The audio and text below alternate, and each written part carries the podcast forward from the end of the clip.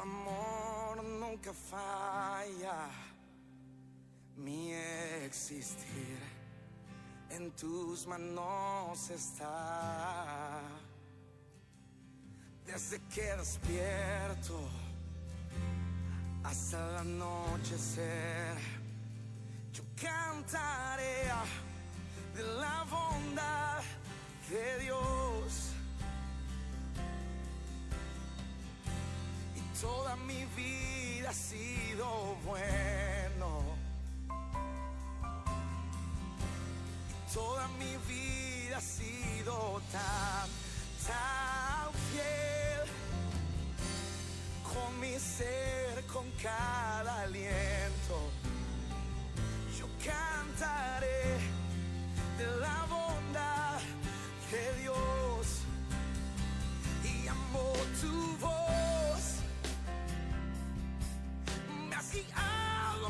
fuego y tú cerca estás en la oscuridad. Y te conozco como padre, te conozco como amigo. He vivido en la bondad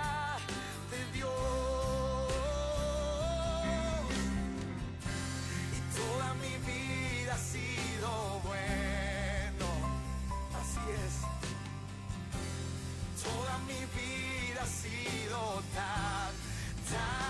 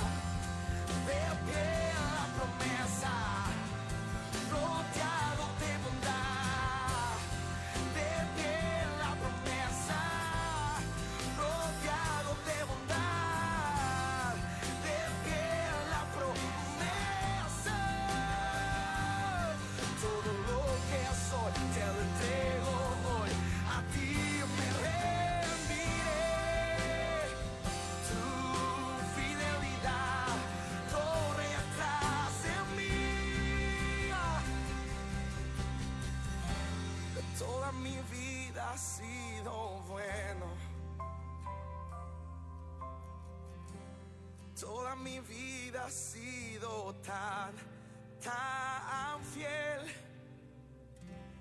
Con mi ser, con cada aliento. Yo cantaré la bondad de Dios. ¿Qué tal? ¿Cómo están todos? Dios les bendiga. Bienvenidos a la cabina podcast, a un nuevo episodio. Soy el pastor Víctor Segura. Estamos totalmente en vivo, así que gracias a todos los que están conectando. Y bueno, esta noche quiero invitarte a que puedas compartir esta transmisión, que puedas también interactuar junto con nosotros, que puedas darle like ahí a nuestra página. Y también, sabes, te invito a que puedas entrar a nuestro canal de YouTube, La Cabina Podcast, suscríbete, activa la campanita de notificaciones, ahí vas a encontrar todos los episodios pasados que hemos tenido, así que gracias, esa es una manera de podernos ayudar y bueno, en esta noche tenemos una invitada especial. Sé que va a bendecir tu vida. Y bueno, quiero presentarles a la pastora Mónica Díaz del Centro de Fe, Esperanza y Amor. Hola, el buenas Carmen. noches. Gracias, hermano. Gracias por compartir este tiempo conmigo y pues esperamos que sea de mucha bendición. Claro que sí, gracias. Si se acerca poquito al Sí, micrófono. claro, sí, claro. Gracias por aceptar la invitación y bueno, hoy vamos a, a platicar de muchas cosas, ¿verdad? Pero principalmente, bueno, comenzando, eh, usted nació en el Estado de México. Así es. ¿Qué diferencia hay Estado de México y Ciudad de México? Pues prácticamente nos divide un puente, vamos a Nada decirlo más. así, sí, porque es, aunque es muy extenso, el Estado de, México rodea todo lo que es el Distrito Federal. Ok. Eso es, ese es prácticamente el, como, como vamos a decirlo aquí, la zona metropolitana, allá es el, el, el alrededor de, de la Ciudad de México. ¿Y usted nació? En el Estado de En México. el Estado de En México. el. Es, en el mm, ¿Qué es municipio? ¿Cómo ay, se no llaman me allá? acuerdo cómo se dice. ya es que ya es ya es ¿Qué norteña. Sí, ya sé. Eh, nos- no, yo, yo al- creo que ¿alcaldía? sí es municipio. ¿O cómo no, se- sí, yo creo que sí es Bueno. municipio. Es el municipio de Naucalpan. Nau- Neu- Naucalpan. Así es. Ok, bueno. Ahí está el toreo, precisamente, no sé si lo conocen, el, el Cuatro Caminos. Cuatro donde Caminos. casi todos los, los el- las líneas de metro llegan ahí. Ok, ahí, ahí nació, ahí creció. eh, ¿Hasta qué edad creció ahí? Pues eh, yo crecí en la casa de mis abuelos, ¿verdad? Ok. Este, como hasta los 15, 16 años, ahí estuvimos. Ajá. ¿Y cómo fue su infancia? Pues fíjese, hermano, que fue muy padre porque realmente, este, aunque nuestra familia, pues ya mi papá y mi mamá no continuamos siendo una familia, sino cada quien tuvo que ser por su lado. Yo creo que mis- la- el estar con mis tíos, mis abuelos, fue una infancia muy padre. O sea, Sí. ellos, ellos hicieron mucho para que fuéramos niños felices. ¿Algo que recuerde de su infancia? Fíjese que estaba pensando precisamente hace rato, este, mi papá y yo nos llevamos muy bien ahora, ¿verdad? gracias a Dios. Es- eso es una de las cosas que hace Cristo en nosotros, que nos ayuda a lidiar con todas esas cosas. Ok. Y algo que disfruté yo mucho es que él viajaba mucho en helicóptero. ¿Su papá? Este, Sí, ¿A qué se dedicaba? era geólogo. Entonces, él este, supervisaba todos los cerros y las montañas para encontrar minas de, pues, de, de- que ser minerales, cualquier tipo de mineral.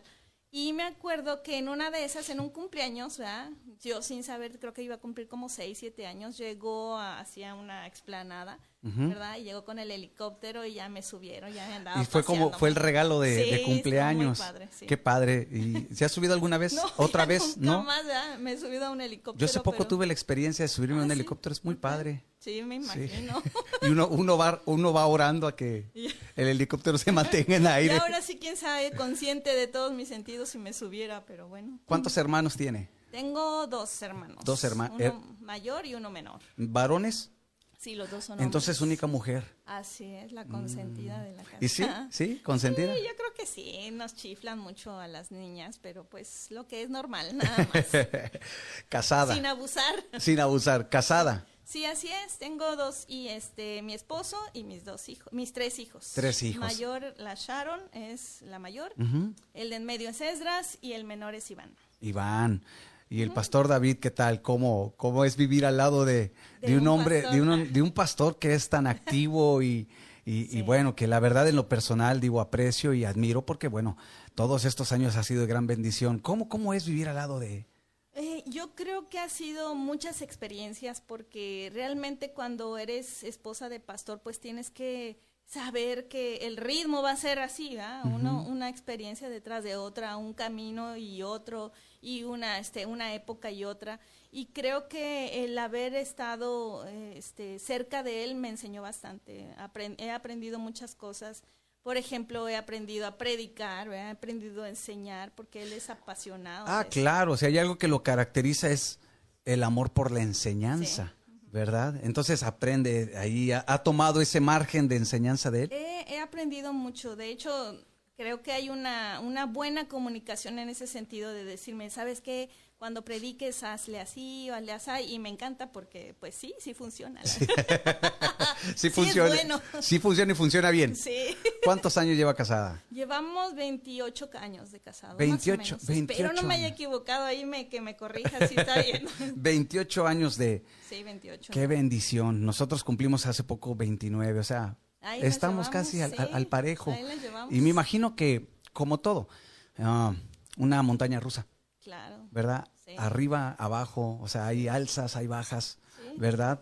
Así eh, como en las épocas de, las estaciones del año, ¿verdad? A veces hay primaveras, a veces hay veranos, a veces hay inviernos. Claro. Pero de todas ellas se aprenden. Aquí hay algo que, quisiera tocarlo así un poquito y nos platicara. Ah, esposa pero aparte esposa de un pastor que tiene muchas actividades, que tiene una congregación y aparte agréguele eh, eh, la, escuela. ¿cómo se llama? Instituto México Nuevo Secundaria. Instituto México Nuevo.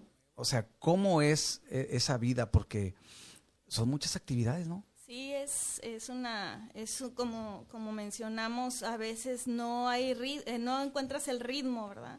Más sin embargo, creo que el mantenerte ocupado, eh, no solamente este, preocupado, porque sí hay muchas preocupaciones, pero, el mantenerte ocupado en lo que te gusta, no lo, ya no lo llegas a ver como, ay, qué pesado, qué difícil, sino lo llegas a ver como parte de ti. Es, como un cansancio rico. Productivo. ¿Verdad que sí? Quien dice, valió la pena, o sea, todo el esfuerzo.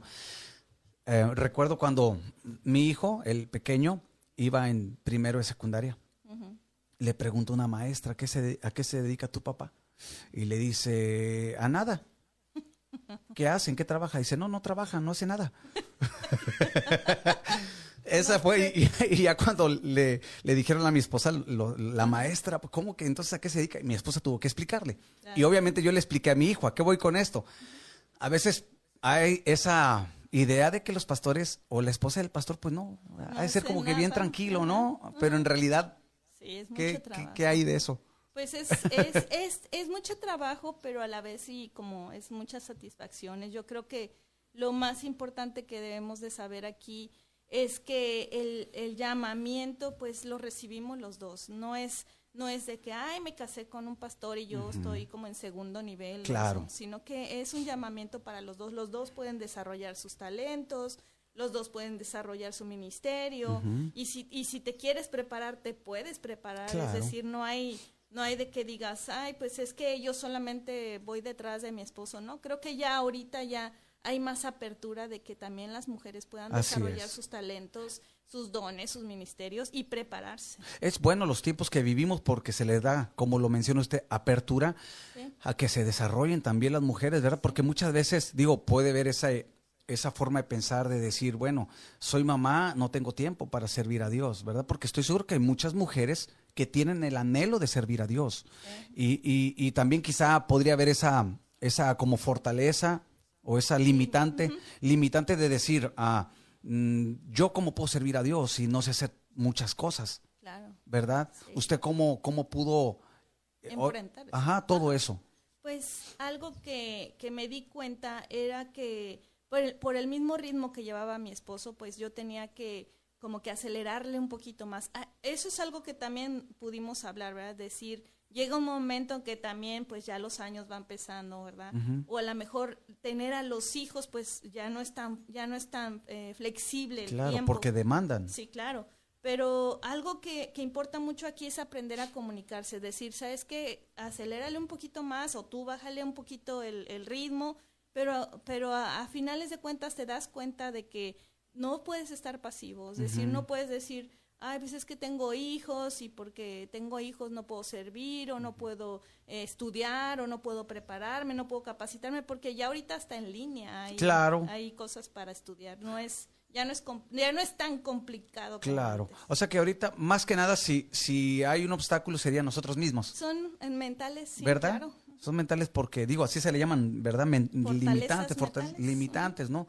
Porque pues Dios quiere, digo, no solamente el varón, sino que juntos puedan servir a Dios, ¿verdad? Claro que a veces quizá el esposo es inconverso o, ese tipo de asuntos, pero aún así hay una apertura para poder servir a Dios hoy en día en las mujeres, ¿no? Y, fíjese qué bueno que menciona eso porque muchas veces los dos van en, caminos diferentes y este y también eso puede ser peligroso, es decir, pues yo me yo tengo estas metas o yo yo quiero hacer estos estos este no sé cumplir estos propósitos. Proyectos. Pero siempre tiene que haber algo que te una. Es decir la prioridad es que haya algo que te que te una como esposo y esposa. No importa si el esposo no es no es este no es cristiano si es cristiano vamos a decir lo que al esposo le gusta mucho el fútbol porque luego suele suceder ¿verdad? que los sábados y los domingos se quieren ir al fútbol pues de vez en cuando tú hazte la idea de que tienes que ir, ¿verdad? Acompañarlo a pesar de que tienes actividades o no es que es la reunión, eso, que, que de vez en cuando los caminos de los dos se unan en algo. Que, que, se puedan juntar en, alguna actividad.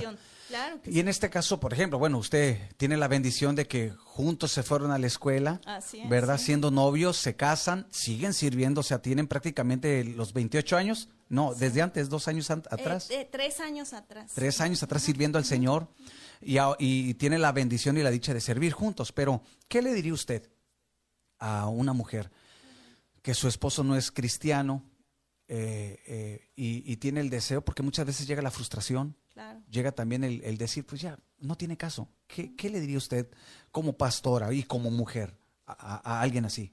Pues yo creo que no pierda la motivación. O sea, hay, hay cosas que, que no puedes cambiar tan fácilmente o no está en tus manos, como por ejemplo el que tu esposo se convierta o el que crea en lo mismo que tú. No es algo que digas, ay, este, con un sermón va a transformarse las cosas. Creo que lo más importante que puedes encontrar aquí es que te mantengas motivada. Y cuando te mantienes motivada, pues desarrollas fe. Claro. Desarrollas paz, desarrollas gozo, porque aprendes aún a alegrarte en los momentos difíciles. Cuando tienes confianza de, de, de, que tu meta es tener una familia, es decir, aprender a visualizar lo que hacían los, los, eh, los este, hombres de fe. Visualizaban la tierra prometida. Llamaban las cosas que no son como si fuesen, ¿verdad? Dice la Biblia. Entonces es, es perseverar, ¿verdad? Porque digo, hoy en día, normalmente dentro de la iglesia es muy común ver más mujeres ¿Verdad? Y su petición primordial es alcanza, ¿verdad? Al esposo. Entonces es perseverar porque, bueno, gracias a Dios se conectan muchas mujeres también a, este podcast. Por eso saqué esa pregunta porque sé que ah, quizá hay una mujer que dice, ya no quiero. O sea, ya. Desmotivo. Exacto. Entonces, para que estas palabras puedan alentar y pueda continuar hacia adelante. Eh, quiero regresarme un poquito más ah, atrás, poquitito más atrás. Eh, pues no toda su vida ha sido pastora. No. y no toda su vida ha sido cristiana. No, tampoco. Ah, la otra vez hablábamos con, ah, creo que fue con Israel, no, ah, no, con Elía Gama. Y le decía, pues tú naciste en un hogar cristiano con padres cristianos pastores, pero no significa que, que sea. ¿Cómo fue su encuentro o su conversión con el Señor? Fíjese que fue una cosa muy extraña porque realmente yo no conocía nada del Evangelio. Estoy hablándole de los ochentas. O sea, yo no sabía que existían los cristianos. O sea, para No había ningún creyente en casa. Para nada, ¿no? Eso era algo este, desconocido para mí. Llegué a tener mi primer encuentro con, un, con los cristianos en la preparatoria. Pregunta, eh, ¿pero ustedes eran de la religión tradicional?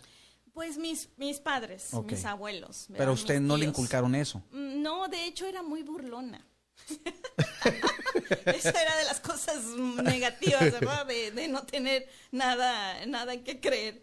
Porque, este, no, o sea, yo, yo lo veía como, ay, eso son fantasías y, y de hecho, este, mi mamá me cuenta, ¿verdad? Que era tan, este, maldosilla que que cuando iba pasando este una caravana de algún adorando a alguien, este yo le sacaba la lengua o cosas de ese tipo, o sea, no era era realmente, o sea, no no que rechazara la religión, sino que yo no no tenía ni curiosidad ni deseos, o sea, era algo muy extraño. Y, y, fue, fue muy sorprendente mi conversión porque de verdad, de la nada, de no tener nada planeado, de pronto ocurrió, ¿verdad? Un encuentro ¿A, con ¿A Dios. los cuántos años? Tenía 17 años. cuando- Jovencita. Sí, en la preparatoria estábamos. Ok. ¿Y cómo fue? Y, te- y como le decía, no, no tenía yo ningún contacto hasta en la prepa, ¿verdad? Había un grupo de cristianos donde mi esposo estaba ahí, ¿verdad? Y se juntaban que para ir a la pizza y que para ir a esto. Entonces mi hermano empezó a juntarse con ellos, mi hermano el mayor, que era del salón de mi esposo. Ok. ¿verdad? Y este, y ya los- lo invitaban a la pizza, eso, pero a mí no me invitaban todavía porque yo no era de su grupo, era un año más abajo. Y recuerdo que este, en una ocasión mi hermano le dijo a mi mamá, ¿sabes qué mamá? Que me invitan a un campamento. Se llama ¿verdad? A lo mejor los que son de la Ciudad de México conocen este desarrollo porque era un campamento muy grande de, de cristianos evangélicos. Y le y dice, ¿sabes qué? Este, me invitan a un campamento, dice mi hermano. Y mi mamá dijo, ah, pues quién sabe qué será, pero pues si es bueno, órale. Pero te llevas a tu hermana, ¿verdad? De chaperona. Y yo, ay, no, yo no quiero ir, que no sé qué, estábamos ahí dice, discutiendo, porque realmente yo no tenía ningún interés. Y me dice, sí, sí vas a ir, ya, ahí voy de chaperona con, con mi hermano. Y en el, en el encuentro te separan por grupos, ay, perdón, te separan por grupos y, y en el grupo donde nos separaron a mi hermano y a mí, que era la única persona que yo conocía, y me toca con el que ahora es mi esposo, ¿verdad? Con David. Y Entonces, ahí lo conoció. ya y- dice él que ya me había visto a mí, pero yo jamás lo había visto a él. Ok. Entonces ya nos ponen juntos y, y como me vio toda destanteada, me dice, ven, este, yo te, yo te ayudo. ah". Ya me estaba echando el ojo. Ah, que estaba era, ahí. Era pura este pretexto. y me dice, ven, este, siéntate aquí, yo te enseño la Biblia, mira, este es el nuevo y el así empezó a evangelizar. y ya, no, pues sí, qué bien. Entonces ya después me dijo, yo soy amigo de tu hermano, David, la, la, la, la, la, la. Entonces fue una semana lo que estuvimos ahí en ese campamento. Pero recuerdo que todos los retos que hacían, pues tenían un mensaje, ¿verdad? Y uno de ellos era este caminar a ciegas. y, y eso a mí me dio mucho miedo porque realmente yo no confiaba en nada. O sea, como mencionó, tenía yo una cierta como resistencia a todo lo religioso. Y, y era, era por mucha rebeldía en mi corazón, había mucha rebeldía por causa de un divorcio y por causa de muchas cosas. y, y traía yo todo eso cargando, a rechazo, etcétera. Y recuerdo que me dice este el pastor que estaba ahí, dice, tienen que aprender a confiar con los ojos cerrados. Para mí eso fue impactante porque ni confío con los ojos abiertos. Ajá, si quiere- menos cerrados. quiere que confíe con los ojos cerrados. Entonces nos cierran a todos los ojos y, y nos piden que nos tome, que tomemos de la mano de alguien para ir caminando a ciegas, ¿verdad? en un laberinto. Esa fue la primera vez que yo sentí confianza en algo. Nunca había sentido confianza. Y esa fue la primera vez que sentí confianza. Entonces empecé a entender lo que significaba confiar en Dios. ¿verdad? Que aunque no lo ves, no lo puedes sentir a veces, pero realmente está ahí Claro. como si fuera con los ojos cerrados, pero, pero está ahí. Entonces, en, ese, en esa noche hicieron un, un llamamiento en una fogata y, y dijeron, a ver, todos los que quieran entregar su vida a Cristo. Entonces yo, por como ya había empezado a sentir esta inquietud, levanté mi mano. Y fue un algo espontáneo, o sea, ni siquiera, ni siquiera me esperé porque creo que fui la primera. Y ya volteé a mi hermano asustado, ¡eh, no, baja la mano! ¿A dónde vas? pues voy adelante. Pero para ese momento, igual su hermano no era cristiano. No, no. Ok. Para nada, no. Entonces ya me, me llevan hacia adelante, ¿verdad? Los que los guías te llevan hacia adelante.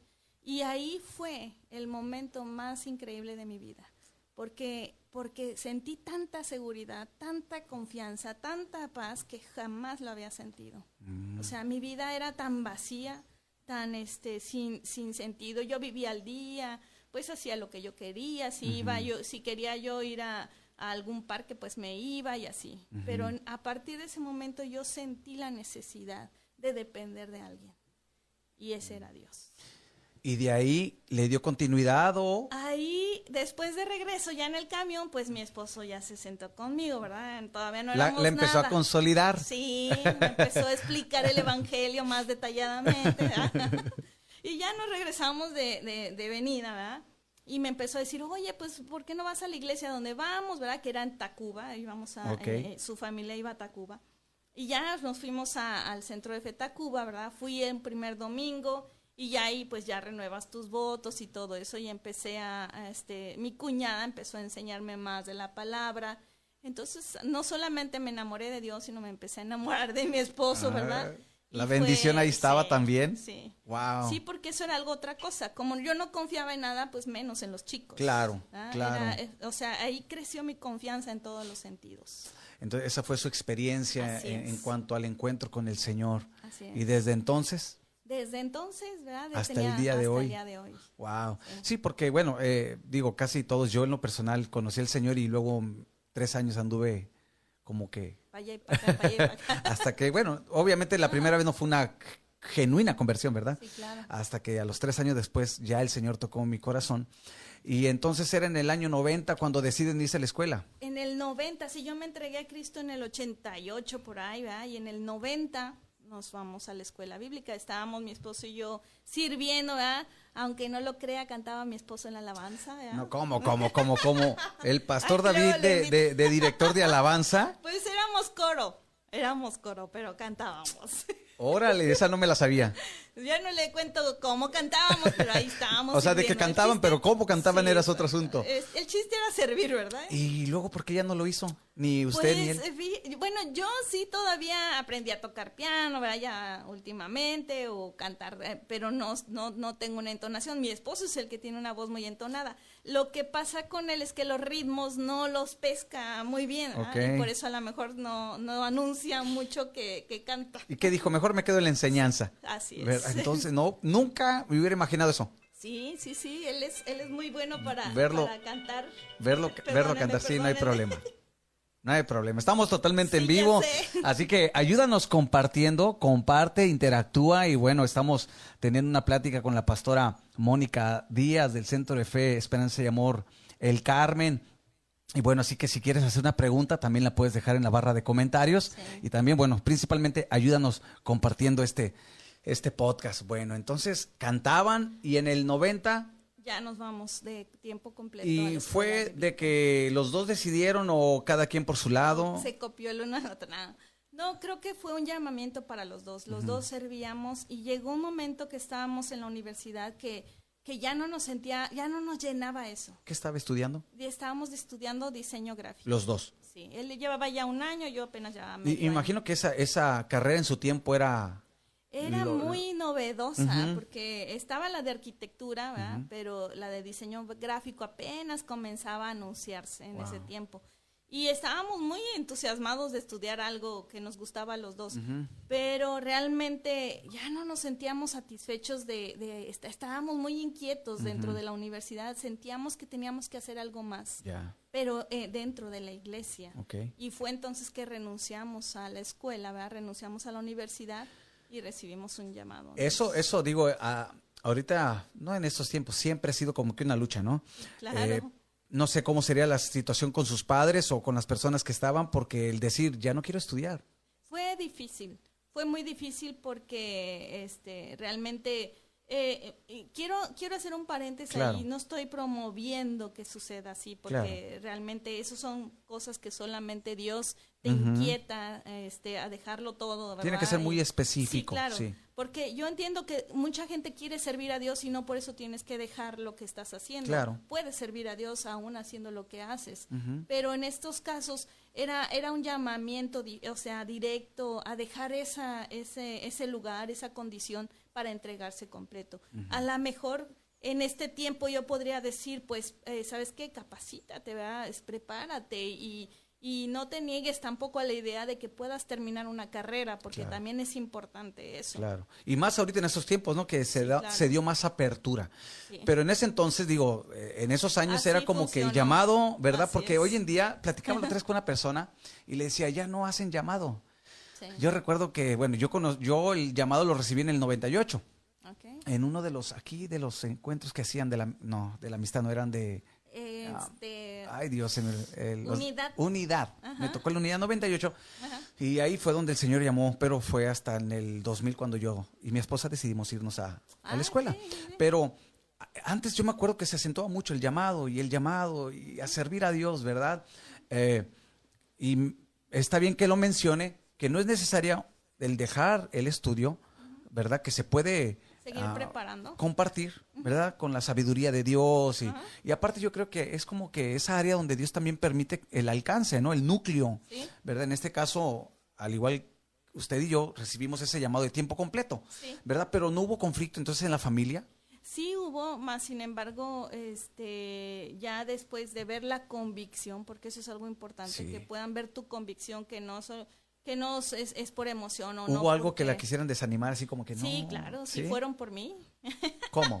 Fueron por mí hasta allá, hasta el Carmen, para, para poder. O sea, ya este, estaba en la escuela. disuadirme, ajá. Ya estaba en la escuela y todavía querían como que Sí, regresa. Que regresé así, ajá. Wow. Y en ese tiempo llevamos la materia de carácter cristiano. ¿Y se puede saber quién fue?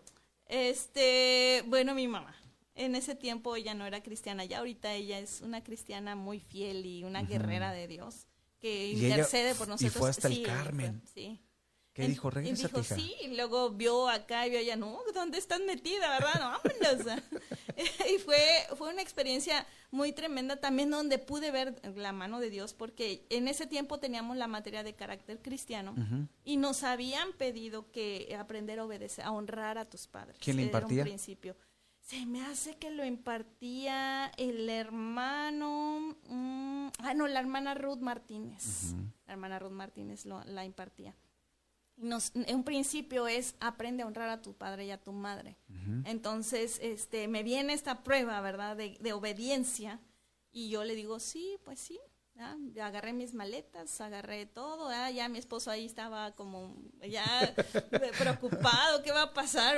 Este, pero yo tenía confianza en Dios. Yo dije, si Dios me llamó, pues Él va a hacer, va a resolver este lío, ¿verdad? Porque O Él sea, me llamó a mí. literal, agarró maletas. Sí, sí, a los seis meses. Usted quería estar ahí todavía. Claro que sí. Pero sí. decidió obedecer a Dios. Así es. Y luego de ahí, Honrando a mi mamá. ¿Qué hizo? Y pues ya íbamos a la carretera ahí por la gasolinera, los que conocen por allá al Carmen está la primer gasolinera. Entonces llego y se para ahí en, en el auto y voltea a verme, ¿verdad? Y me dice, no, ¿sabes qué? Mejor te voy a dejar. Te voy a dejar, pero a partir de ahora olvídate de todo, ¿verdad? Olvídate de apoyo, olvídate de eso. Y, yo, uh, ¿verdad? por Pe- dentro pero de mí pero estaba- usted hizo algo, Nada. lloró, suplicó. No, o sea, sí estaba yo por dentro así como, oh, oh, ¿verdad? Si es en serio, ya cuando venía... Iba No cruzaron palabras saliendo del IMC ahí, nada, serio todo el, Sí. el- el camino. Sí, yo fue, yo, yo, fue una lucha muy grande, pero yo estaba tan convencida de que Dios me había llamado que Él lo iba a resolver. O sea, no tenía absolutamente ninguna duda de eso. Y entonces le dice, no se re- te regresas, pero olvídate. Olvídate de todo, sí. Y de hecho sí, vendió mi auto, vendió mi bicicleta, mi ropa, todo. Ya cuando regresé no había nada. Entonces sí, fue muy... ¿Y cómo fue? Entonces, fuerte. ¿Cómo se sustentó? Porque pues obviamente hay que pagar y hay que Yo- gastos. Yo creo que siempre Dios eh, pagó mis colegiaturas de una o de otra manera. Yo sospecho que fue mi esposo, ¿verdad? sospecho, ¿verdad? Nunca me ha ¿Y- dicho. y nunca le he preguntado? Nunca le he preguntado, ¿verdad? Pues ya se va a dar Este, cuenta. o, pues sí. Hay veces, eh, veces, este, Dios de alguna manera siempre había un sobre ahí para pagar mi colegiatura. O sea, Ah. siempre fue así. Y en realidad, digo así, es porque uno, cuando se va a la escuela bíblica, uno tiene esas experiencias de fe Sí, claro. genuinas, ¿verdad? Porque es donde uno... Sí. eh, a mí el primer año nos lo pagaron también, a mi esposa y a un servidor. El segundo año fue pura fe. Y, yo creo que, bueno, porque Dios quiere que aprendamos a... El justo por la fe vivirá, Es parte de la lección. ¿verdad? Es Ajá, parte de la elección porque nosotros predicamos eso. Claro. Esta es la palabra de fe, dice el apóstol, ¿verdad? Que predicamos, ¿verdad? Entonces, eh, termina su año. ¿Dónde Ajá. hizo su año de práctica? El, eh, duramos tres años, estuvimos, no, a nosotros nos tocó estudiar tres años, ¿verdad? Wow. De hecho íbamos por dos y de pronto estando ahí nos dicen, ah, se va a extender a tres. O sea que Dios quería tratar con ustedes. sí, porque ya nos íbamos a casar nosotros a los dos años. O sea, eh, entraron y eran dos. Sí. Y ajá. fue en curso cuando dijeron, son tres. Ajá, así es. Y teníamos ya planes de casarnos nosotros a los dos años y nada, que nos extienden a tres. Y este, y fue, fue difícil, pero sin embargo aprendimos muchísimo. ¿Y dónde hizo su año de práctica? En Atizapán. Ajá, nos ya no regresaron, ya eh, no, ya no regresaron a Tacuba. No, ya no regresamos. En el tiempo, porque en el tiempo que yo estu- estuvimos en Tacuba, muy poquito tiempo, porque en ese tiempo hubo un apoyo para Atizapán y dijeron todos los que estaban en viven por Atizapán pues por allá este se van a se van a quedar porque vamos a enviar pastores y así entonces nosotros ya salimos de Atizapán no salimos de Tacuba. Ah ya. Eh, y este ¿Y quién era el pastor en, cuando el que nos envió a la escuela bíblica fue el pastor Ernesto García él fue nuestro pastor de jóvenes. En, en, en, en Atizapán. En Atizapán él fue pastor. Ajá. Bueno, para los que no lo conocen, es el pastor del Centro Fe Esperanza y Amor, Ajá. Escobedo. Sí. Aquí cerquita, brincando el él cerrito. Fue, él fue nuestro pastor. Con él, él armó el coro, ¿verdad? Donde nos incluyó. Mm. a mi esposo y a mí, ¿verdad? Quién sabe si armaría otro coro. Voy a, voy a, voy a invitarle un podcast para que, para que nos Platique sí. Entonces, él los envía y cuando regresan, Regresamos ahí. ¿quién era el pastor? El pastor que estaba era el hermano Toño Silva, me Ok. parece. Sí. Y después llega el, el pastor Patricio. Después llegó el pastor unos años Patricio. después. Ajá, Y de ahí en adelante trabajaron. Nosot- eh, nos estuvimos dos años con el pastor eh, Toño y tres con el pastor Patricio. No, Ok. dos y uno. Ajá. No, no recuerdo bien cuál y, cuánto y cuál. Pero este, estuvimos, tuvimos dos pastores en nuestro año de práctica. Y de ahí llega el año 98 Así y es. regresan. ¿Cómo fue ese cambio de Atizapán a, al Carmen? Digo, tuvieron la les hicieron la invitación Sí. a colaborar en, en- en- en Del el IMC. Bíblico, así es, como maestros. ¿Y ustedes fue una decisión pronta o ya sentían? Nosotros desde que estuvimos en la escuela bíblica nos enamoramos de la enseñanza. De hecho, amábamos a la enseñanza de los maestros. O sea, era este comernos todo lo que nos enseñaban. Es decir, ah, teníamos muy buenas relaciones con los maestros. De hecho, platicábamos extra, vamos a decirlo, extra tiempo con ellos. Este, y nos apasionó mucho cómo era el ambiente en la escuela bíblica, cómo era la dinámica, que un día pensamos que íbamos a regresar, o sea, estuvo en nuestro corazón siempre. Y los invitan en el 98 y toman la decisión de, de ser parte de los maestros de- del Instituto Bíblico. Así es. ¿Recuerda las materias que, que daba usted? Creo que no, no me acuerdo muy bien. Este, de hecho, batallo un poco con la memoria, Sí, ¿verdad? yo recuerdo, yo iba en, yo iba en primero, cuando usted daba segundo, porque después se embarazó. Sí. No sé, no sé de quién sería, Sería de Esdras. De Esdras, ajá. de Esdras. A nosotros nunca nos dio, no tuvimos la bendición de que nos diera, pero yo, yo supe que daba romanos. Di Romanos, di pri- eh, las Corintios. Di las Paulinas. Y este, se me hace que también di algo de consejería. Ok. Ajá, algo de consejería. También mi primer, ah, mi primer materia fue la de infantil, ¿cómo le llaman? No me acuerdo cómo se llama. Ministerio infantil. Ministerio infantil. De hecho, hicimos una, venimos aquí a, A Topo Chico. cuando estaba En el pastor ¿qué era? Max. 98, 99, por ahí. No sé, no recuerdo. Más o pero- menos sí, porque creo que el pastor Pedro llegó en el 99 a finales, algo Ajá. así. Trajimos una obra de teatro que era, a lo mejor hay alguien que se acuerde, ¿verdad? Que era la de este Daniel y sus amigos. Ok. Y la era- hicieron aquí en Topo y la Chico. hicimos aquí en Ah, Topo Chico con el grupo que era la, la práctica. De los del- alumnos de. Ministerio Infantil. Así es. Ajá. Qué padre, qué, qué bonito. De hecho estaba la, la, si la conocen, ¿verdad? La hermana, este, Luz, Luzma, Luz María, la hermana Luz María Ah, que sí. están en, ist- este, traba- colaborando ahí. Sí, sí. Ella era una de las primeras alumnas. Ajá. Ah, en ese, o sea que usted le daba clases. Así es. Sí, sí, sí, la Ajá. Luz María Mota. Así es, Luz María. sí, sí, la conocemos, claro. es- Ok. Ella estuvo, creo que fue decana de las mujeres en Ah, segundo en año. su tiempo. Ujú, Ah, muy en, en el tiempo. Entonces ahí empezaron. ¿Cuántos años estuvieron de, de maestros? De maestros estuvimos como unos, ¿qué será? Esdras tenía uno como hasta los cuatro años, más o menos. Cuatro años estuvieron. Ahora, una cosa es estar de este lado en el, en el, en el, en el pupitre, Sí, ¿verdad? ajá. Escuchando, recibiendo. Y ya otra es estar al frente. Sí. Digo, yo también tuve la bendición de, de dar algunas veces Materias. clases y algunas materias. eh, pero no hubo así alguna vez que...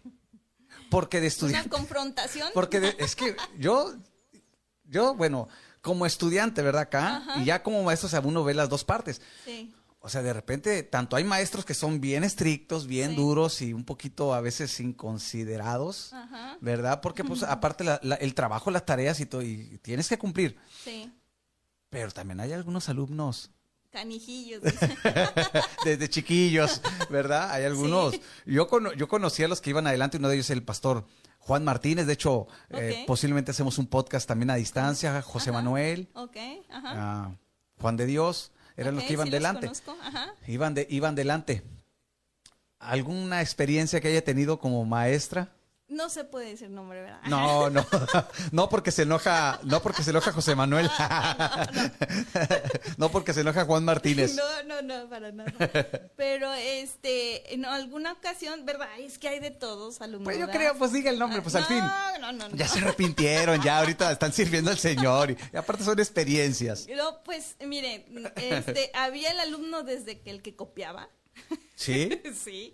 Hasta el que te hacía las mil preguntas que nunca llegaban a nada, este, o la que te quería corregir, ¿verdad? Y sí recuerdo una experiencia de, que este, me pusieron a dar una materia que yo no manejaba bien y, y me, y, pues sí me equivocaba y, trataba de despistarle con ¿Recuerda la qué materia era?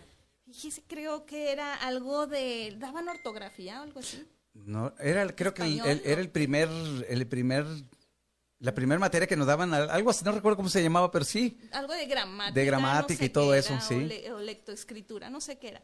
Y pues la verdad yo no soy nada buena para eso, pero pues ahí no podías, este, eh, la necesidad misma te hacía que ni modo, ¿eh? le entraras.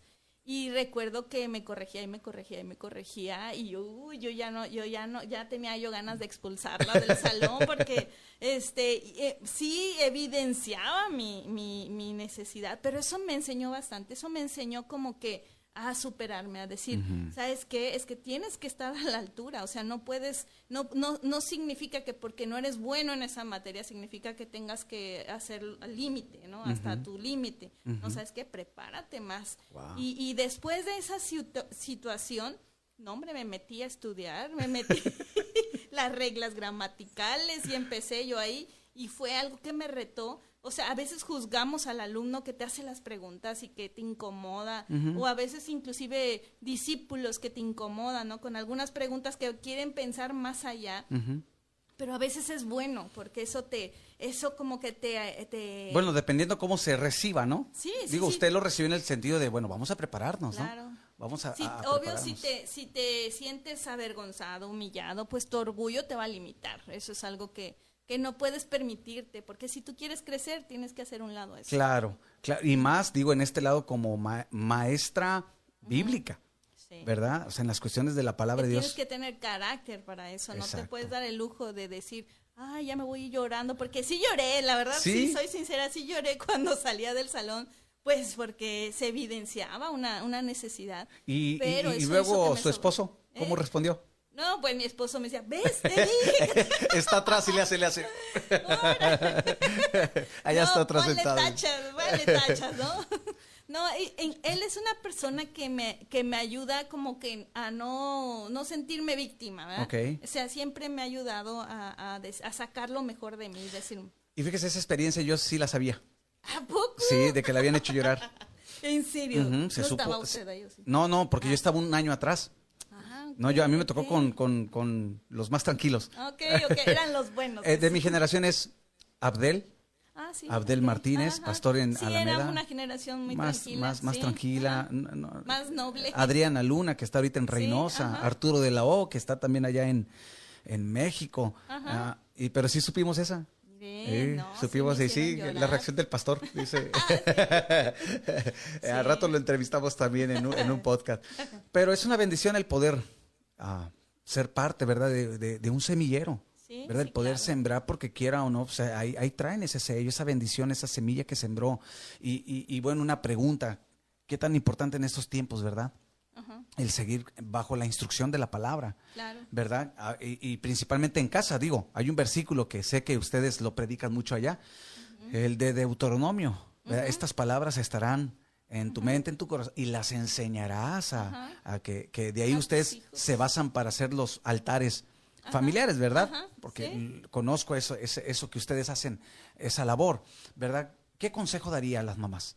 Creo que el, el eso, eh, mantenerte, vas a tener retos como mamá, como esposa, como este servidora, Es decir, hay, hay, hay algunas mujeres que hacen todo, ¿verdad? son mamás, son esposas, son servidoras, son predicadoras, son este, discípulas, son... Entonces creo que el, el, el, ver los retos que se te presentan a una manera de decir, me, me, voy a preparar más para eso, eso, eso te va a mantener con un corazón saludable. Claro. Porque si tú, si tú comienzas a verte a ti mismo así como no puedo, como, como qué difícil, yo no nací para esto, eso es egoísta. Es decir, eso es, eso es centrarte en tus, en ti mismo y, y, cerrarte a la oportunidad de, de, ver que Dios se manifiesta a través de tus talentos, tus dones, porque los talentos se multiplican.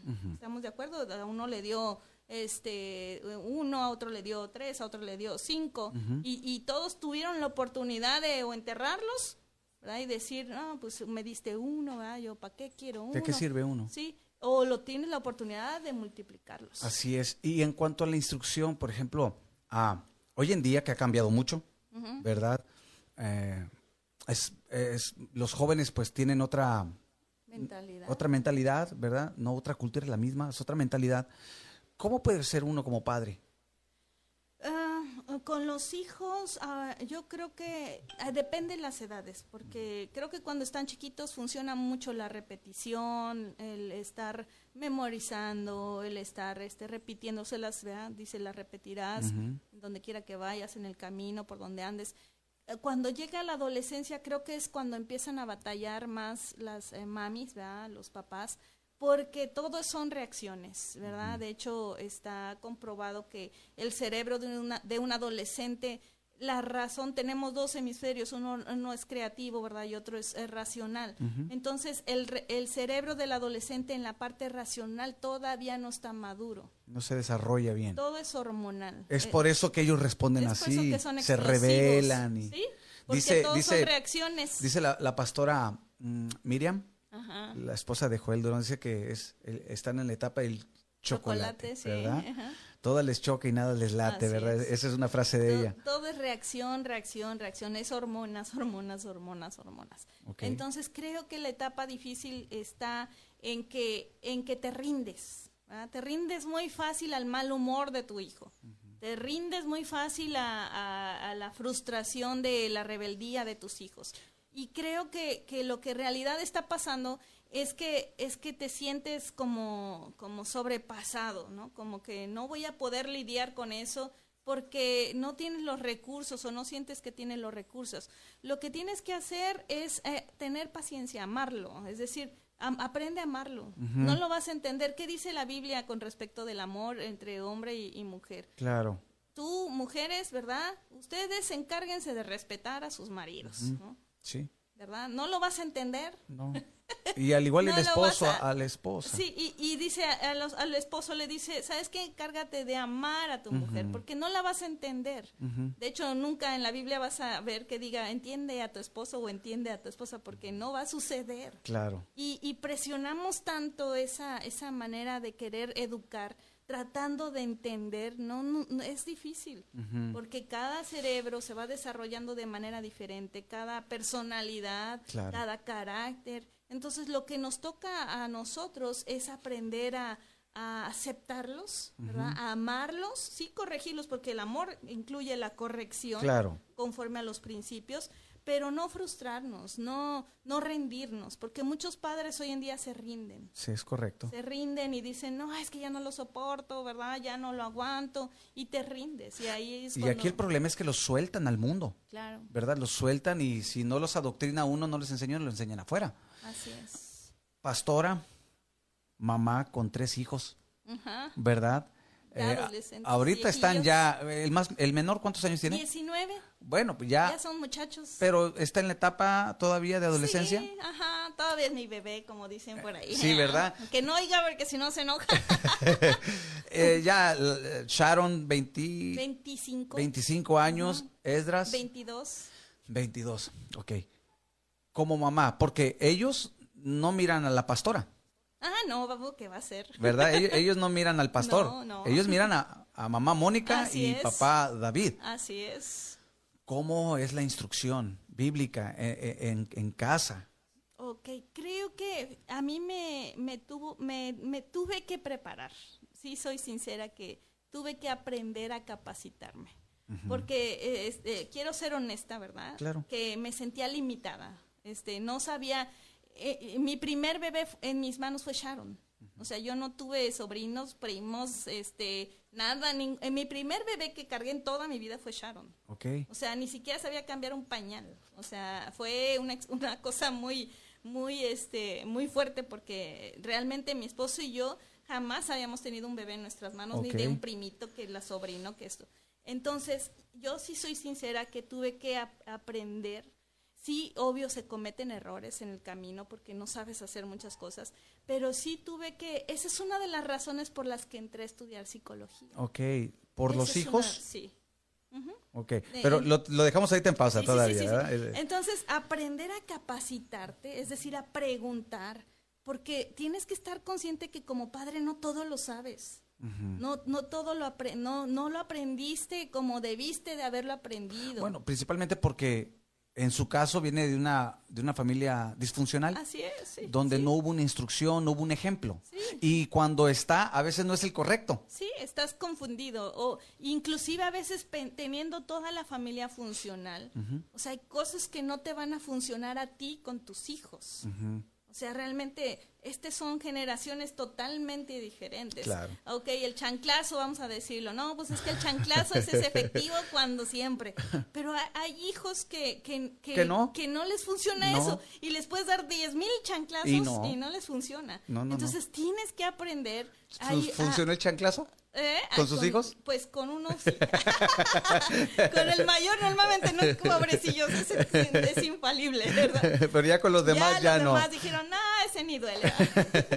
Entonces, con, yo creo que aprender a saber que cada hijo es diferente, porque eh, este, curiosamente los crías a todos iguales y los tres son diferentes. Sí, O sea, son, si usted, bueno, ustedes los conocen, son Sí. totalmente diferentes. Y, ¿Y cómo es posible que criándolos en la misma casa, con la misma cultura, puedan ser diferentes? Pues porque ellos son diferentes. De hecho, el versículo que dice, este, instruye al niño en su camino y cuando fuere viejo no se apartará de él, lo malinterpretamos porque lo que está diciendo, instruye al hijo en el camino de él para lo que fue formado, para lo que fue diseñado, no en el camino que tú crees que vaya a ser. Es decir, porque muchos papás dicen, es que yo siempre quise ser bailarina. Y ahí están, pobrecito, ¿verdad? Metiendo al hijo a ballet y, lo, y a fuerzas le quieren meter el ballet. yo estaba pensando anoche Ajá. el síndrome, no sé si lo he escuchado, y si no, pues porque yo lo inventé. Le puse el síndrome de, de Benito Rivers. ¿Sí sabe quién es Benito Rivers? Ah, creo ok, que no. es el hijo de Frankie Rivers. Ok. ¿No conoce Frankie Rivers? no. Ok, es un personaje. Es un personaje en una serie. Ajá. Desde niño, los papás lo querían ser que fuera actor. Y lo forzan, es, un- es una serie de comedia. y, y lo forzan. Y, él siempre dice, es que yo no quiero ser actor. Y él decía, yo quiero vender paletas. él decía eso, yo quiero vender paletas. Anoche yo estaba pensando, ¿cuántos somos así como ellos? ¿Verdad? Sí. Porque sí quería llegar a este punto de preguntarle, o sea, a veces queremos que nuestros hijos sean lo que uno no fue o lo que uno no logró. Te quieres proyectar ahí. ¿Verdad? Es una proyección. y, y yo le puse bueno, el síndrome de Benito Rivers, porque está bien chistoso, ese es un, niño pelo rojo, todo es rojizo, y él siempre le dice que yo no quiero ser actor, dice yo quiero vender paletas. Pero se aferra, entonces muchas veces así somos, Sí. porque lo tocó ese punto, ¿verdad? Hay que enseñarles a instruirlos en su camino. En el propósito de ellos, para lo que fueron creados. Y eso tarda en descubrirse. Y alguna vez no cometió esa parte de decirle, no, Ah, que sean sí. pastores. Sí, sí, claro. O sea, eh, Tienen que ser pastores como papá y no, mamá. de hecho, a mí me encanta, yo soy muy, este, por ejemplo, me gusta la danza, me gusta, este, la música, eso, y, y a fuerzas, ¿verdad? Quería yo, órale, baila, en los festivales, vamos Ajá. a decirlo, mi hijo puede bailar, ¿ah? o mi hija puede, y mi mamá me volteaba a ver, mamá, no me gusta, entonces, a fuerzas quería yo, y les compraba yo los, los vestuarios más bonitos Ajá. y todo, con tal de que, a ver si se animaban, o esto, lo otro, pero no, no Pero una funciona. proyección. Sí, no funciona. Tienes, tienes que aprender a conocerlos, a, a, a- a, ¿cómo se dice? Este, a investigarlos hasta cierto punto de saber cuáles son sus talentos, saber cuáles son sus habilidades y irle poniendo, sí, irle poniendo los, los como el caminito, ¿no? Como, como poniéndole las cosas enfrente, ¿verdad? De acuerdo a eso para que se, se vayan animando y motivando. Claro. Qué interesante es porque cuántos padres, digo, no cometemos ese error. Sí, ¿verdad?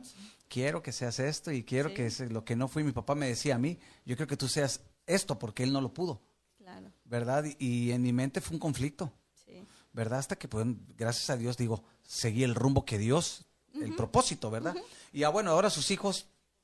Ellos están haciendo lo que ellos quieren. Lo que a ellos les gusta. Sí. No es, no es fácil porque obviamente sabes que se van a equivocar en algún momento y te duele que se equivoquen y que, ay, hijito, es que, mira, mm, si le hubieras hecho así, ¿verdad? A lo mejor no le hubieras regado tanto, ¿verdad? Pero pero sabes que si tú si tú los instruiste verdad desde niños ¿verdad? si tú los si tú les pusiste los motivos correctos desde los valores los principios. sabes que sabes que cuando sean grandes como sean no van a perderse. Van a estar en el camino. Y ahora ya sus hijos Sharon está Sharon está ahorita estudiando bueno ya va a terminar un proyecto que tuvo con Jucum verdad se fue a, a, a seis meses a hacer un este es una se le llaman EDES que son escuelas de Jucum que son por seis meses y está ahorita viajando, ya va a terminar, llega en septiembre. Este Esdras está, bueno, él está viviendo acá en Monterrey, ¿verdad? siempre tuvo esa espinita de querer vivir acá en Monterrey, se, se O sea, no en el Carmen. No, él, él siempre estuvo, ¿no? Que ya, que la gente en Monterrey, que en Monterrey, que en Monterrey. Bueno, usted conoce el Carmen, sabe que no, no hay muchas cosas, claro. Y siempre ha tenido él como que esta visión, ¿verdad? De ciudad y de eso y pues le dimos la oportunidad de hacerlo. Obviamente siempre, hijo, pues los principios. La supervisión como padre. Este, claro. Iván, él está estudiando este comunicaciones, ¿verdad? Aquí en Única. Y le gusta mucho lo que es este los deportes y él le gustaría ser este, ¿cómo se le llama los conductores de deportes o algo Cronista, así? Cronista, deportivo, ajá. Le gusta la historia, entonces sobre de eso está ahí, y le gusta, es muy apasionado. Y, es, y es una bendición, digo, obviamente uno quisiera como pastor, ¿verdad? O como padre, bueno, que sigan las, las mismas pisadas. Y, sí lo van a hacer, yo creo que sí lo hacen. Pero en su... Pero a su manera, como volvemos a decirlo, en su camino. Porque, por ejemplo, Sharon este, es maestra de vocación, ¿verdad? es maestra y politóloga, este, pero, pero ahora tuvo una inquietud por tener una experiencia con el ministerio, pero fue la manera de ella. Yo le hubiera podido decir, no, vete a la escuela bíblica donde yo fui, y estudias los dos años y eso. Pero no es así, o sea, es, es a la manera de Dios, a la manera que Dios quiere tratar con Y cómo lo mueve a él también, ¿no? Que tenga esa experiencia de poder saber hacia dónde Dios lo lleva.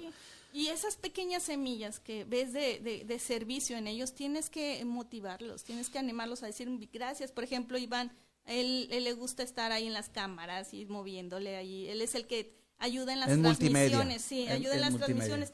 Y a lo mejor para muchos no es mucho. Siendo hijo de pastor, te, podrías decir, podría ser más. O pastor de jóvenes o lo que sea.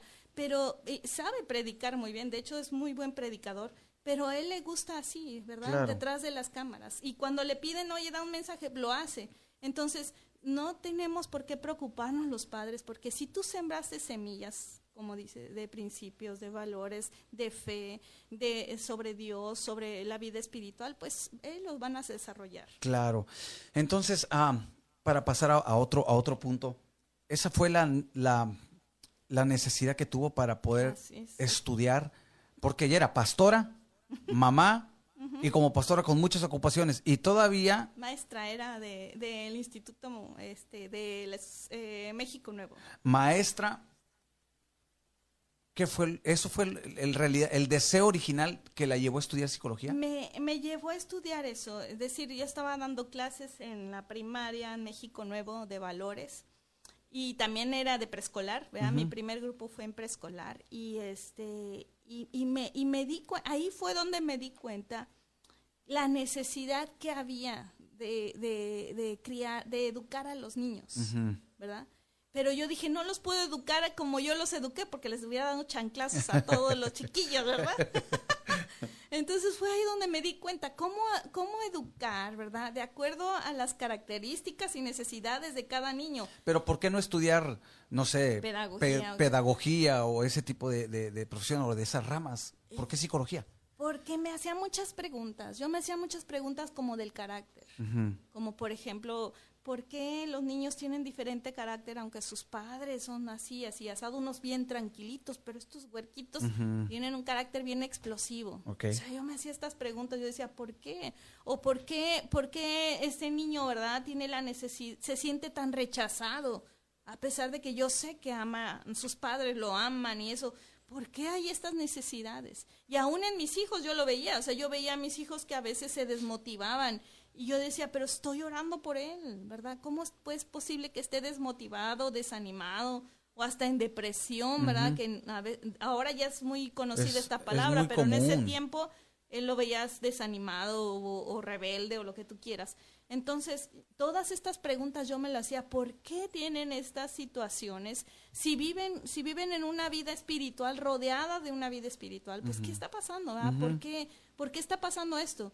Entonces eso me llevó, ¿verdad?, a estudiar psicología. No, porque la psicología estudia las conductas humanas. Y la mente, ¿verdad? Y la conducta o las acciones, ¿no? El por qué. Sí, e, estudia el, eh, no solamente ve los síntomas de la persona, sino por qué se están dando estos síntomas. hay, hay una, digo, porque estaba en el ministerio y comúnmente eh, como que es agua y aceite. Psicología, ministerio o espiritualidad y psicología. Fue fácil el psicología. Vámonos, ajá. O si hubo ese como que, no será, quiere que le traigan un poquito. Ah, no, está bien. ¿Está bien así? Sí. Una servilleta. si, no tendrán ahí una, por favor. Ahora sí ya me dio calor. ¿Ya le dio calor? ¿Se quiere quitar la...? Está bien, no, es que es el look. es el outfit. Sí. ah, bueno, mientras pues, les traen, ¿no hay ahí? Sí, sí, adelante. Adelante. Sí, sí, sí. Eh, a todos los que están, bueno, estamos totalmente en vivo.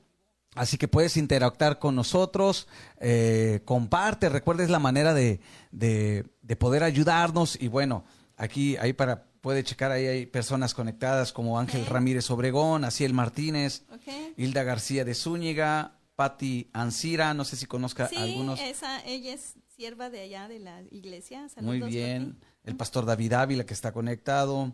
Ah, creo que mire alguien más de acá de, Keila Zavala. Ah, sí, ella, ella es pastora de adolescentes, esposa de Chuy. Ah, muy bien, ok, muy bien, muy bien. Ah, y bueno, hay algunas personas conectadas y, y, bueno, gracias a todos los que, los que se están conectando. Entonces, eh, ¿cómo fue esa? Entró directo así, ¡pum! A, a, lo que es. hacia el agua. Me, o sea, yo no lo pensé, yo dije, no, voy a estudiar.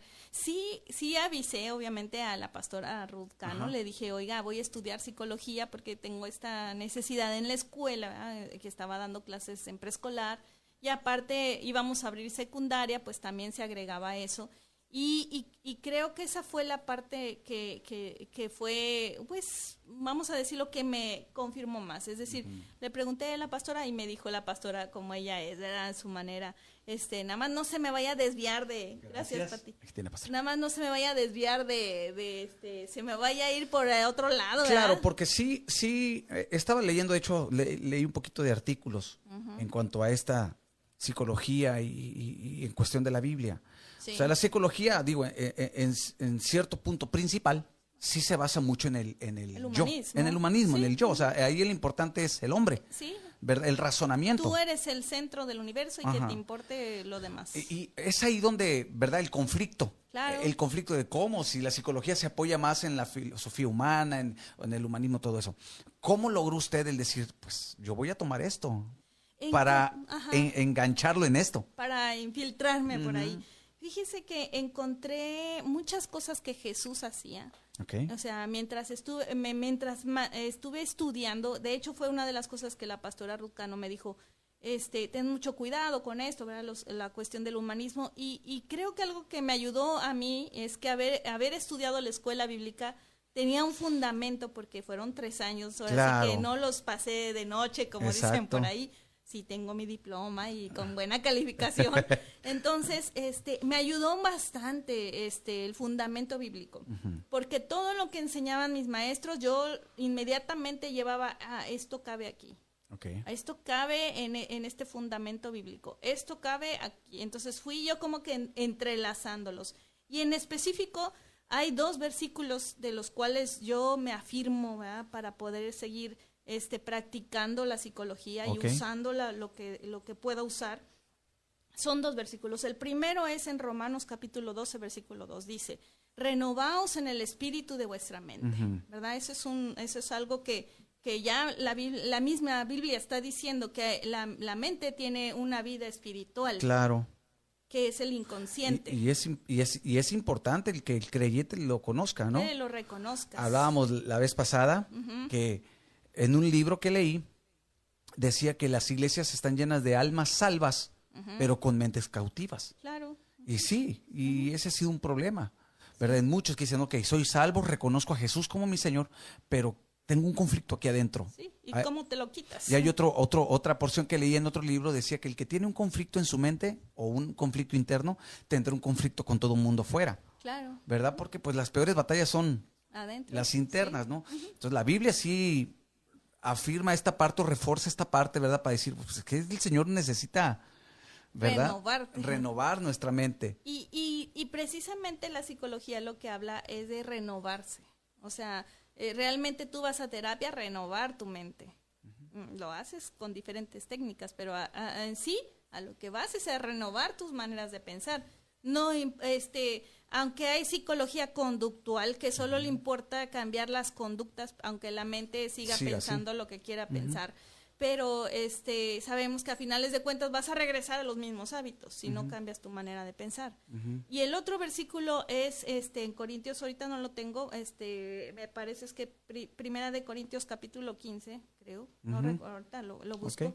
Dice que este dice el apóstol Pablo, lo primero lo primero que tienes que atender es el animal. Bueno, así Ah, la mente, que habla de sí, sí, sí. Y lo segundo es lo espiritual. Sí. Si tú no atiendes lo, lo carnal. Sí, el apóstol Pablo hace, hace esa diferencia entre la mente animal o, carnal, pues. Sí, sí, humana. Sí, Si tú no atiendes eso, es decir, lo primero es lo animal, porque si así es, lo primero es lo, bueno, se oye muy fuerte así. Sí. Lo primero es lo humano. Lo razonable. Sí. Y lo segundo es lo espiritual. Si tú no atiendes eso, ¿cómo vas a entender las cosas espirituales?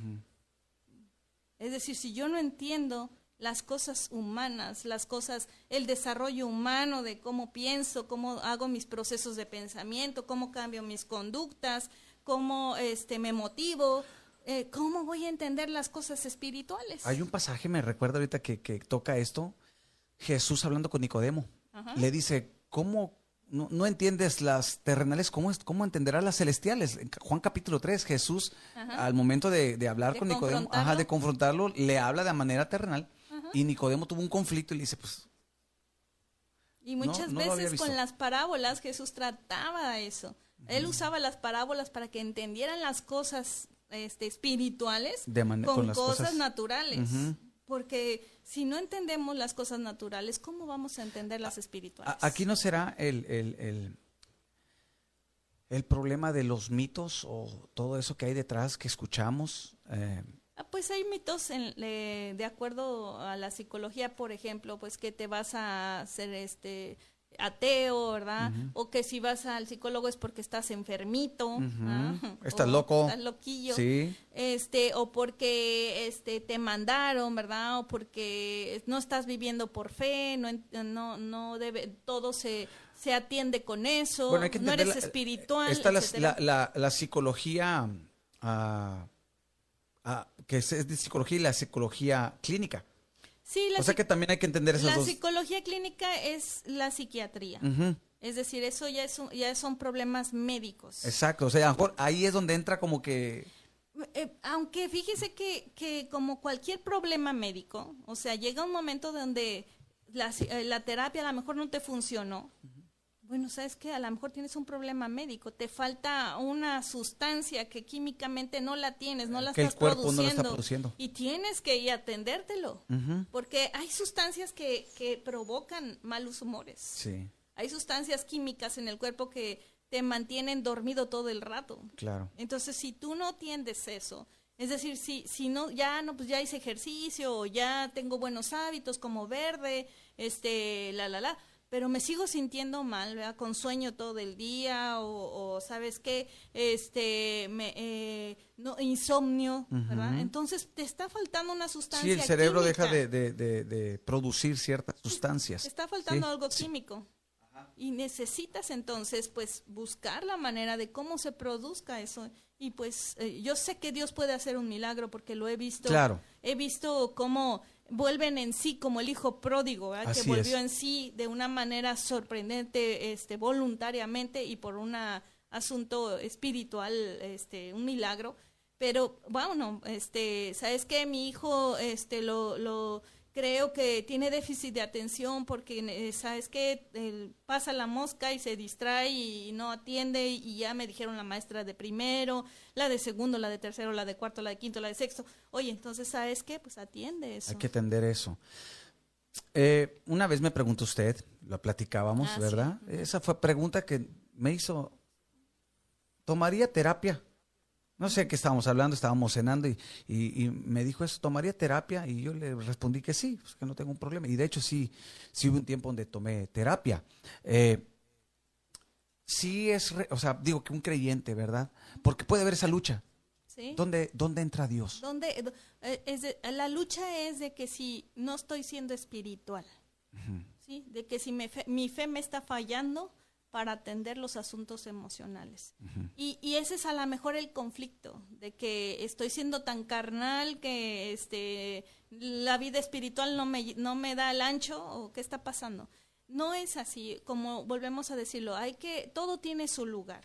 Sí. ¿verdad? La Biblia nos habla de espíritu, alma y cuerpo. Yo sé que las cosas eh, del alma se pueden atender espiritualmente, pero volvemos a lo mismo. Yo puedo tener mucha fe, puedo tener mucha palabra, pero si yo no entiendo las cosas del alma, o sea, eh, eh, ¿cómo voy a comprender cómo la fe se involucra en ella? Ok. ¿Cómo voy a entender cómo es que el pecado, este, o vamos a decirlo, el- eh, la tentación funciona en mi vida si yo no me conozco? Si yo no sé de qué, cuáles son mis debilidades, cuáles son mis fortalezas, cuáles son mis traumas, mis situaciones difíciles que tengo que aprender a afrontar. Si yo desconozco todo eso, pues por mucho que ayune, que ore, que eh, lea, ¿cómo No, y, a y yo creo que así nos ha pasado, digo, a todos, que uno hace todo lo que está dentro del margen, ¿verdad? Sí. Ya oré, ya me liberaron, ya eh, hice muchas cosas y sigo con el mismo Con problema, la misma lucha, ajá. ¿verdad? Y yo le mencionaba, yo fui a terapia por, por voluntad propia, Claro. ¿verdad? Pero sí en, en realidad me ayudó mucho a eso, a ordenar. A conocerse. A conocer, sí, y me gustó tanto que desde entonces, digo, eso fue hace ya casi cinco o seis años, Ay, ah, y desde entonces me he dedicado a estudiar un poquito más. Muy bien. He tomado sí. algunos cursos que me han ayudado y también puedo ayudar a alguien más, porque sí hay cosas que, que en realidad no, no que no sean espirituales, pero son cuestiones nada más de ordenarlas. Así Ponlo es. aquí, de ¿verdad? conocerlas. Por ejemplo, un problema, un problema que yo tenía era acerca de los, las distorsiones cognitivas. ¿verdad? Para mí, por ejemplo, una de ellas es el generalizar. Sí, el, el generalizar y yo generalizaba por la situación que estaba pasando, yo decía, pues es que todos son así. Ajá, o nada. ¿verdad? Todo, nada, siempre a mí. Entonces, había cosas y la, por más que las trataba de ver espiritualmente, no, no, No encajaban en no ningún encajaban. lado. Y, y- de verdad llegó el momento donde yo sí me sentía frustrado Claro, y decía, soy pastor. Conozco la Biblia y sigo teniendo este problema, ¿verdad? Entonces, claro que yo delimité, ¿verdad? Esa, Esto esa me parte. funciona, esto no me funciona. Sí, no, no, inclusive hasta con el, con mi terapeuta fue de esa manera. Sabes que yo esto, esto, creo en esto. Hay cosas donde yo de plano no voy a hacer eh, ciertos ejercicios, Sí. ¿verdad? Pero lo que, lo que me ayudó, o sea, me ayudó muy bien. Sí. Entonces, claro, porque también aquí entra la diferencia, psicología y consejería pastoral. Sí, ¿verdad? Y hay cosas que sí con una consejería pastoral, pero yo también, yo creo que usted y a lo mejor algunos otros reconocemos de que, ¿qué más le digo? Sí. ¿Verdad? O sea, cuando uno escucha a la persona... Como por ejemplo el asunto de la tentación, o sea, eso es algo que, que yo creo que es muy necesario eh, este, saber eh, cómo es que funciona cómo es que funciona la tentación. Porque si yo no sé cómo funciona en mi vida, pues por, como digo, por mucho que ayunes, que ores, que eso, ¿Y que voy a estar cayendo, sí voy a estar cayendo en lo mismo, en lo mismo, en lo mismo, en lo mismo.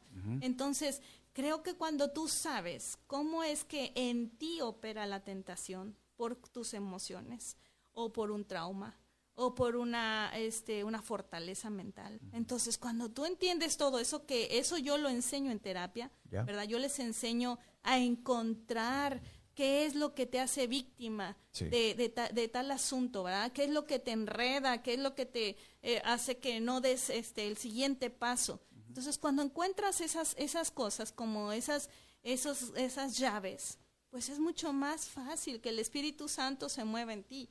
Porque ya sabes directamente cómo orar. Ya sabes cómo orar por ti, cómo interceder por ti. Ya sabes cómo orar por tus hijos, ya sabes cómo orar por tu esposo. Eso es algo que, que yo, eh, la verdad, ahorita he encontrado muy, muy práctico porque yo ya sé cómo orar por mi esposo, sé, sé cómo orar por mis hijos. Es decir, obvio me voy a equivocar a veces porque te gana la emoción o te gana eso, pero pero siempre hay como que no espérate no es por no es de esa manera trata de hacer esto esto y esto y esto y me ha ayudado mucho ah, no hay no le ha pasado digo porque a lo mejor puede ser también un mito que en este caso como mi hijo está estudiando psicología el mayor y a veces uno dice, no me estará psicoanalizando. no me estará psicoanalizando. No, de hecho, sí, uno de mis hijos me dijo, ¿verdad? Este, me, sí me la aplicó, me dijo, eh, no me estés, este, no me trates de, de envolver en tus cosas, ¿verdad? Y sí, hay que, pero es, pero sí es un mito, porque realmente la gente cree que donde quiera que estás, estás pues analizando a la gente. Pues es como uno como pastor, ¿no? Que creen que siempre va a andar en la nube, ¿verdad? Sí, predicando. Predicando, ¿no? No, no, no, no, no pasa así, es decir, eh, yo tengo mis amigas, ¿verdad? Mis amigos, eh, mis copastores, ¿verdad? Los pastores ahí. Y sí, obviamente, sí, si llego yo a ver algo y, y, ellos, ¿verdad? Me permiten este, involucrarme, pues con gusto lo hago, ¿verdad? Pero sí no está uno diciendo, a ver, ya, te agarraste el cabello, eso significa que quién sabe qué. A ver, ya cruzaste las manos, ¿verdad? O sea, no. no, porque no es así, realmente no es así. Claro. Cuando cuando van a terapia, por ejemplo, ¿verdad? Yo lo que veo es el todo, no veo las partes, porque el psicoanálisis, ese es un problema del psicoanálisis, que, que ve las partes. Ah, ve, ve los ojos nomás, o ve el, cruzamiento de manos, o ve, este, no, pues que ya lloraste cuando te mencioné. Cierto gesto, sí, Cuando te mencioné esto, eh, te clavaste ahí, este, no, no, no. O sea, para mí la terapia es ver el todo, ¿verdad? Espíritu, alma y cuerpo. O sea, eso, eso es algo que yo lo aplico. Y en sus terapias, digo, claro que atiende tanto cristianos como no cristianos, ¿verdad? Al final, eh, eh, en Hago conjunto, una oración. ¿sí? Sí, porque les hablo que somos tripartitas. Por ejemplo, va alguien que no es cristiano y quiere tomar terapia, usted inmediatamente le dice o le dice, ¿me permite orar? ¿Me permites? ¿Me permites? ¿Sabes qué? aparte de todo lo que te digo, tienes que reconocer que hay una vida espiritual. Y en esta vida espiritual solamente hay una intervención divina, ¿verdad? Si tú le quieres llamar Jesús, le quieres llamar Dios, este, eh, no sé en este momento cómo le quieras nombrar, igual y si no tienes nombre, porque algunos me llegan eh, así como, no, pues es que, como yo. Que no creían absolutamente nada. Universo. Eh, sí, entonces yo les, les pongo nombre, le digo, vamos a orar como, como yo lo hago, ¿te parece? No, pues sí. ¿Me das permiso? Sí, claro. Entonces, antes de que se vayan, casi siempre les, les eh, pido una oración por ellos. wow. Sí, porque es como dejarlos ir incompletos. ¿Y cómo puede, para terminar este blog, cómo, cómo, cómo puede ligar usted ese, ese, ese trabajo, esa profesión, y al final llevarlos a los pies del Cristo? Creo que el primer contacto es eso, interesarse por las personas, es decir, verlos como individuos, no como no como ovejas perdidas, porque obvio sí, como pastora, pues sí, los veo como ovejas perdidas que me urge evangelizarlos, hablarles, pero creo que lo que Jesús hacía era tener contacto con las personas. Sí. Él, él, él, bueno, usted sabe, ¿verdad? se, se tenía contacto, contacto, contacto, contacto. O sea, no era, no, no era este alguien que solo predicaba y ya se iba, ¿no? Se sentaba con la gente, cenaba con ellos, entablaba una conversación en la mesa, en las piedras, en este, en el camino. Entonces, creo yo que la terapia para mí es eso, es decir, es ese contacto. Ok. ¿Verdad? Yo lo veo así como un contacto. No lo veo como como el único recurso, ¿verdad?, que tenemos, sino lo veo como un contacto. Claro. Y, y, para mí es muy importante que, que, las personas sepan que soy pastora, porque sí lo saben que soy pastora. De hecho, mi, mi consultorio, ¿verdad?, está en la iglesia. Muy bien. Adentro de la iglesia, en, una en mi oficina pastoral. Y ahí es donde los atiendo. Y si me llegan a preguntar, oiga, ¿qué es aquí? Ah, pues soy pastora también, ¿verdad? Y también doy, predicamos y, y, y cantamos a Dios y así. Entonces creo yo que el evangelio puede ser de, mm, eh, predicado de muchas maneras y para mí el, predicarlo a través de la terapia es algo pues fantástico. Muy bien. Consultorio del alma. El consultorio del alma es una página que nació por por precisamente para quitar los mitos de la psicología. Ahí hablamos. ¿Es página de? Es Facebook. Facebook. bueno, para que todos los que están conectados puedan entrar el así, el consultorio del alma. Ajá en Mónica Díaz. Ok.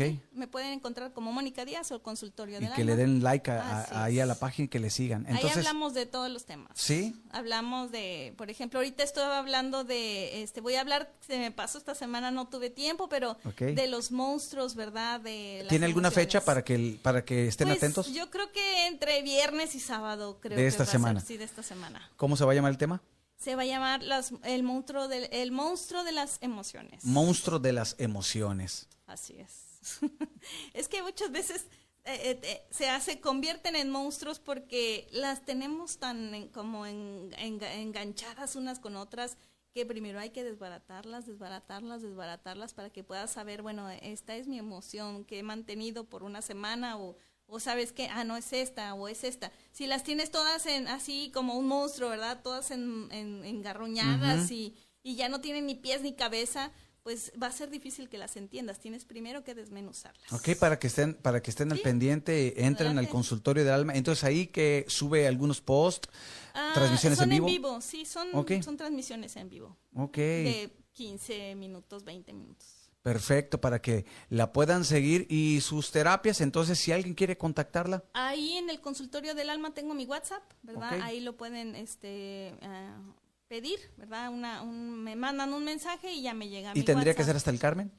Sí, tendría que ser hasta el Carmen o podemos hacer un chat, ¿verdad? Igual de, ah. de la misma manera. Ha ayudado mucho, ¿verdad? Es, lo que es la tecnología ahora. A través de la distancia. Siempre y cuando yo vea que se puede hacer con chat, está bien. Si, si necesitas que te vea y que observe, que son cosas, asuntos más complicados, pues sí tendrías que ir hasta allá. Pues vamos a, vamos a, estar de cerca en el consultorio del alma. De hecho, me motivó a mí eso del consultorio del alma el próximo sábado inicio también un nuevo podcast con un, hermano psicólogo. Sí, eh, se va a llamar La Palabra en el Diván. Bien. Ajá. Y él su parte psicológica y yo la parte espiritual. Ahí vamos, ah, a, vamos a estar también compartiendo todos los sábados. Y bueno, también, eh, si nos permite, estarle.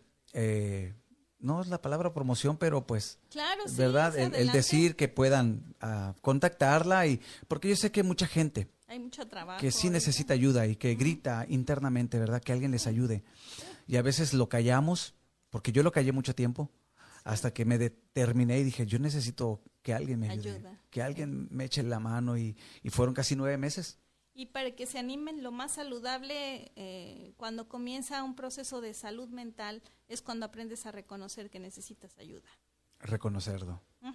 No, hablamos la vez pasada de la negación, ¿verdad? Sí, cuando lo niegas, estás como en ese en ese inter de, de decir, este, no, porque yo, yo no ocupo, yo esto, pues menos, menos vas a encontrar respuestas. Pero cuando estás dispuesto a decir, ¿sabes qué? Sí necesito ayuda.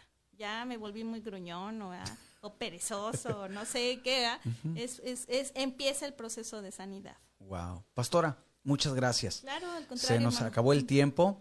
Eh, de verdad fue una plática que la disfruté, aprendí y sé que hay muchas otras cosas más. Espero y me pueda acompañar en, Sí, en, gusto. ot- en otra ocasión, ¿verdad? Si mi esposo que anda por ahí me trae, pues sí, ¿verdad? Claro que sí, y esperemos también pronto, ¿verdad?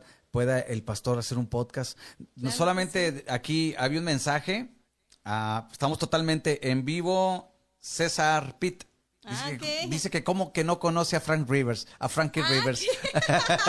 Lo voy a investigar, lo voy a investigar. Eh, Yo soy fan de, de esa serie ¿En por- serio? porque me da risa ese niño que dice, yo no quiero ser actor, dice, yo quiero vender paletas, Ah. ¿verdad? Y bueno, ahí, ahí lo miré a, a César, ahí está. Dice, ¿cómo, ¿cómo que la pastora no conoce a Frankie Rivers? No, lo voy a investigar, van a ver, voy a verla. Y bueno, a todos, a todos los que, los que estuvieron conectados, bueno, gracias, pastora. Palabras finales a los que nos están mirando. Pues eh, acuérdate que Dios tiene un propósito eterno, ¿verdad? El propósito eterno supera, supera la, la ficción, ¿verdad? Y la realidad. Y eso es ahí donde tienes que involucrarte con Él, para que Él te muestre cuáles son sus propósitos eternos. Y si necesitas ayuda de renunciar a algunas conductas o cosas que no te estorban, pues mi recomendación es que las sueltes, ¿verdad? Suéltalas, porque los propósitos de Dios son mayores. Así es. Amén. Gracias, pastora Así es, hermano. Mónica. Y bueno, a todos los que estuvieron conectados, gracias. Sé que disfrutaron este podcast también, al igual que yo lo disfruté. Y bueno, te recuerdo que esta, esta plática o este podcast estará el día de mañana ya en las plataformas digitales como Spotify, ah, Google Podcast, Apple Podcast, Anchor. Tú lo puedes encontrar ahí. Solamente búscanos como Minutos que Transforman o La Cabina Podcast. En nuestro canal de YouTube es La Cabina Podcast. Ayúdanos suscribiéndote, suscríbete. Queremos crecer y, y pues que la comunidad, ¿verdad?, pueda seguir creciendo.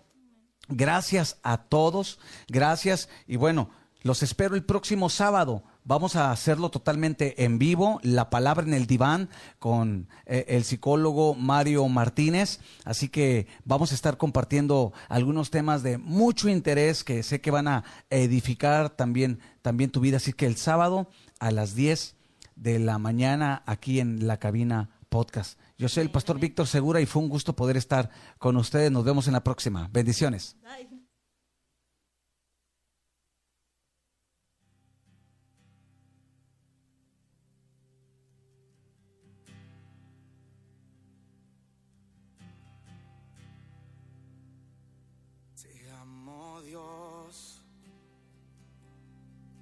Tu amor nunca falla,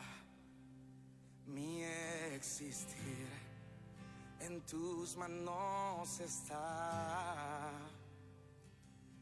Desde que despierto hasta el anochecer, yo cantaré de la bondad de Dios. Y toda mi vida ha sido bueno. Toda mi vida ha sido tan, tan fiel. Con mi ser, con cada aliento, yo cantaré de la bondad de Dios y amo tu voz. Me has guiado por el fuego. cerca está.